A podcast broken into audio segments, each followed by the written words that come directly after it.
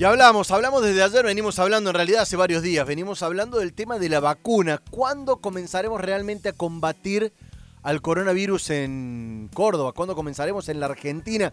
¿Cuál va a ser la vacuna que va a llegar? ¿Por qué no llegan? ¿Qué pasa con la de Pfizer? Bueno, todas estas preguntas se las voy a trasladar a uno de los profesionales eh, eh, más destacados a nivel nacional, justamente, miembro de la Sociedad Argentina de Infectología, por supuesto, él es médico infectólogo y le doy la bienvenida a uno de los eh, referentes a uno de los médicos de referencia de consulta permanente, incluso del propio Estado Nacional, como lo es el doctor Ricardo Tejero. Doctor, muy buenos días, Jonathan Cloner de este lado, ¿cómo le va? ¿Qué tal? Buen día, ¿cómo te va? Muy bien, gracias por atender el llamado de Hora de Noticias. Doctor, bueno, estas dudas que planteo son muchísimas, porque escuchamos que se dicen y desdicen a nivel nacional, y las dudas y la expectativa que se genera en, cualquier ciudadano de a pie es como que se infla y desinfla al mismo tiempo. ¿Qué se sabe hasta ahora? ¿Qué vacuna va a llegar primero y cuándo podría llegar?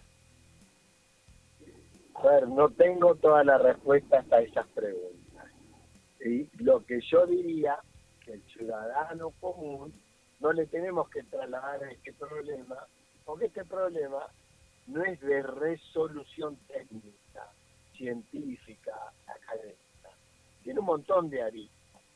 creo que el ciudadano lo primero que tiene que terminar de entender y realmente tiene que cumplirlo es que él tiene en sus manos la posibilidad de protegerse con las medidas de prevención que habitualmente nosotros estamos comunicando.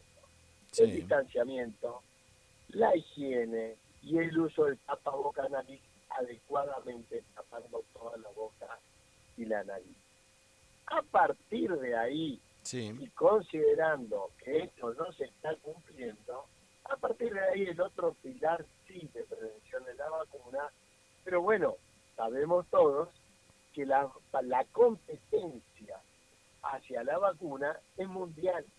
Todos los países del mundo están en búsqueda de vacunas. Doctor. Hay países, sí. Le consulto, a ver, eh, si bien eh, está clarísimo que hay una cuestión, hay un, una faz que es técnica y otra faz que es política. Esta cuestión que ayer muchos nos sorprendimos cuando lo escuchamos al presidente ruso hacer referencia a que él no se colocó la vacuna porque tiene 68 años de edad y no se la podía colocar aún. ¿Se conocía ese dato efectivamente? Sí, sí, porque el estudio que eh, presentaron de la vacuna Sputnik es de 18 a 60 años. Hay una franja del estudio que fue la incorporación posterior de adultos de más de 60 años es un grupo en la primera fase de 100 personas para evaluar la efectividad de la vacuna y la seguridad. Que ese, ese grupo todavía no está cerrado el estudio. Claro. Se está evaluando y, a partir del 20 va a tener respuesta. Ese tipo de respuestas requieren tiempo. No es que la vacuna no va a servir o no sirve para mayores de 60 años. No está la evaluación terminada ojalá que termine rápido y ojalá que se incorpore grupo de voluntarios mucho más grande que 100 voluntarios para finalizar el programa Doctor Tejero, sí, lo, escucho, lo escucho, complete la idea. No, no, que a la vez hay que seguir buscando nuevas vacunas. La investigación no termina en estas cuatro o cinco vacunas. Hay muchísimas vacunas de investigación. Es más, hay vacunas que se están investigando en única dosis, lo cual es muy importante porque te baja la logística a la mitad. Claro. Eso es fundamental. Le, consulto al respecto de, a ver, nosotros nos venimos eh, eh, manejando con la información que nos va llegando, con la información oficial que se comunican y al, a, los, a las pocas horas o a los pocos días de que se presentó para la autorización pedida por Pfizer en el Reino Unido, se presentó ante la ANMAT y luego no supimos más nada. ¿La ANMAT todavía está analizando o ya está próximo a la aprobación? ¿Se conoce alguna información al respecto de la vacuna que elabora el laboratorio norteamericano? Eh, a ver, todavía no decidió la autorización, pero obviamente que eh, ANMAT seguro va a autorizar la vacuna de Pfizer. Eh, esto no recibió una aprobación la vacuna.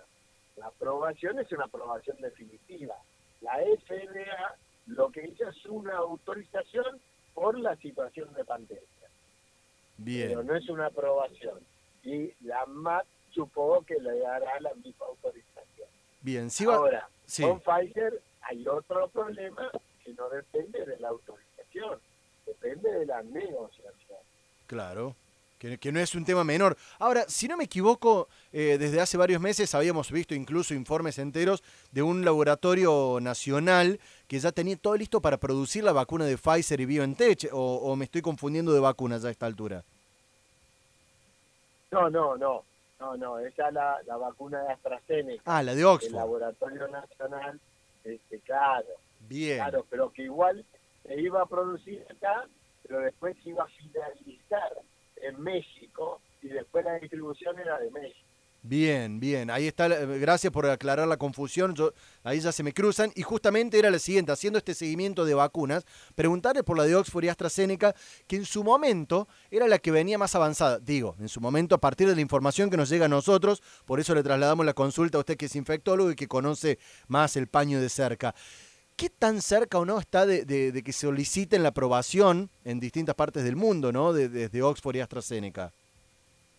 No, y acá están presentados, ya están presentados los papeles en la MAT para su aprobación. Pero que sea aprobada una vacuna no quiere decir que después la vamos a tener. Depende de las negociaciones.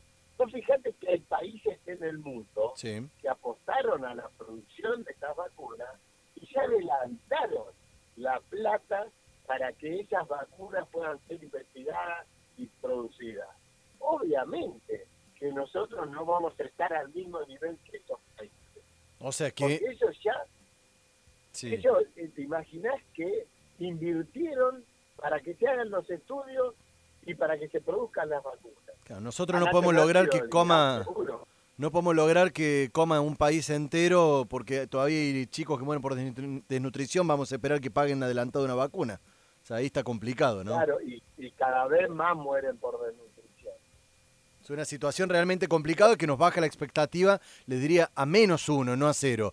Doctor, siguiendo el recorrido, a ver, hablamos de la vacuna rusa, la vacuna de Pfizer, la de AstraZeneca. Pregunto por otras dos, Moderna y la vacuna china, que hoy leo un titular que ya vamos a repasar aquí al aire de Infobae, que da cuenta de que se negocia la compra de 15 millones de vacunas chinas.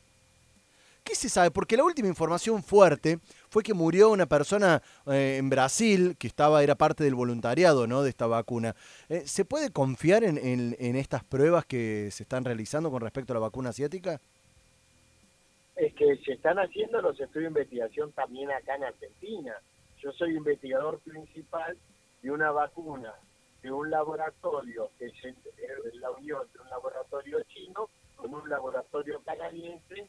La vacuna se llama CanSino. Todavía no están terminados los estudios fase 3, pero es muy bueno que ya empiecen las negociaciones. Después, si la vacuna es segura y eficaz, entonces recién se comprará. Pero sí es bueno que se empiecen las negociaciones. Y es más, no hay una vacuna china. Son tres, cuatro, cinco vacunas chinas que se están estudiando. Entonces, no hay que generalizar. La vacuna este, que tuvo un problema de efecto adverso, que hay Sí. que determinar si el efecto adverso fue por la vacuna o no, que lo más Claro. probable es que no, porque vos sabés que cuando se hace un estudio a gran escala con 3, 4, 6 mil voluntarios, alguno va a morir, pero por una enfermedad que puede tener o por cualquier otra patología, como puede cualquier infarto o lo que quiera, por estar dentro de un grupo voluntario, obviamente se relaciona con la vacuna. Pero no quiere decir que tenga relación directa con la vacuna. Claro, ahí está Pero la cuestión. De todas maneras, todos estos estudios están avanzando. Por eso digo que es muy importante que sigamos la línea de investigación con muchas vacunas para encontrar más de una que sea segura, que sea eficaz. Y aparte, que tenga cierta ventaja. La vacuna que nosotros estamos estudiando en el Hospital Tirobano y en los centros de vacunación previa es una vacuna que se mantiene entre 2 y 8 grados y que es única dosis. Eso es muy bueno. Bien, sí, sería interesante, por, por lo, bien lo remarcaba usted, la logística, no solo por los costos, sino por, por el seguimiento, imagino yo, de que no es lo mismo vacunar a una persona y que se de, despreocupen, digo entre comillas, a tener que hacer el seguimiento para buscarla a las 3, 4, 5 semanas y colocar la segunda dosis. Doctor, eh, la última no le, no le quiero quitar más tiempo, pero realmente me interesa porque pone claridad sobre todo esto que venimos siguiendo cuando escuchamos que desde el arco político se ponen fechas, se hablan de que era el 10 de diciembre, después de que era en marzo, después volvíamos al, a diciembre, ¿se puede estimar alguna fecha en que esté llegando alguna de las primeras vacunas como para generar un faro de, esperanza en la sociedad de que ya está alguna vacuna en Argentina? Yo supongo que políticamente este, van a tratar de tener vacunas antes de fin de año que le quiero decir a la sociedad que la magnitud de la cantidad de vacunas que pueden venir no mueve la aguja, no cambia absolutamente nada la pandemia. Esa vacuna va a ser para proteger el personal de salud, que me parece adecuado, porque lo que uno queremos proteger es al personal que nos cuida. Porque si se enferman los que nos tienen que cuidar, no vamos a poder este, asistir pero de todas maneras no mueve la aguja de la pandemia. Yo lo que quiero decir es ser claro que la decisión en este momento de los picos que estamos viendo, por ejemplo en Traba, en cono urbano, la tiene la gente. Pico que estamos viendo es gente joven que está haciendo reuniones. Yo te lo digo, ¿por qué? Porque yo en la puerta del hospital tengo ciento y pico de personas todos los días para parte. Cuando voy a ver quiénes son, son jóvenes. Y cuando les pregunto por qué están, porque estuvieron en contacto con un positivo en una cervecería, en una reunión familiar, en un partido de fútbol. Entonces, eso no es la pandemia. Eso es que nosotros vamos a buscar al virus. Me, da pie para hacerle dos consultas respecto a eso, doctor. Uno, por un lado, ¿puede ser el efecto velorio Diego Maradona, todo esto que estamos viviendo ahora, después de ver un millón de personas agolpadas y, todo el caos que se vio?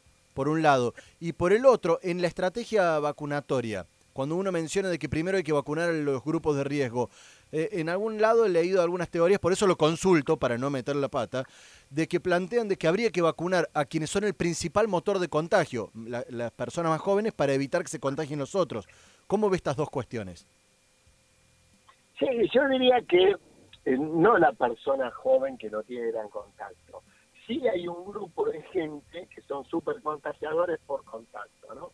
Aquel joven que está en una caja de supermercado o atendiendo en una farmacia que ve 50 pacientes por día, 100 pacientes por día, y ese es de alto riesgo, pues es un gran diseminador si es que llega a tener virus, aunque él no sea de riesgo para él, porque no se va a enfermar gravemente ese tipo de grupos sí hay que tenerlos en cuenta, pero no van a ser en la primera instancia. Bien. Eh, y, lo otro que me preguntabas, sí. ahora ya, me hiciste una primera pregunta. No, digo, lo del efecto velorio Maradona, ¿no? Ah, no, no, sí, sí, yo te, quería decir y te quería aclarar. Eh, no echemos la culpa solamente al velorio, lo cual fue una barbaridad y no podemos ni discutirlo.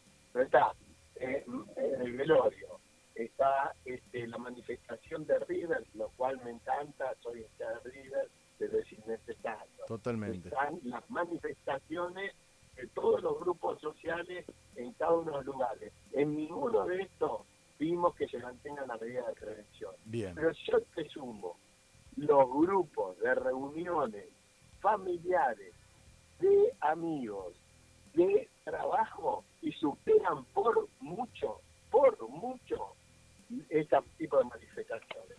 El gran riesgo son las pequeñas reuniones de grupos de 20, 30, 40 Doctor, no le quiero quitar más tiempo, la verdad que estuvimos prácticamente 15 minutos al aire porque realmente valía la pena y le puso un manto de claridad a todo esto que está dando vuelta. Muchísimas gracias por los minutos al aire. No, gracias a ustedes por llamar, que te vaya muy bien. Igualmente, doctor Ricardo Tejero, miembro de la Sociedad Argentina de Infectología, aquí en Hora de Noticias. Seguimos, hacemos una pausa y ya volvemos. activa la agenda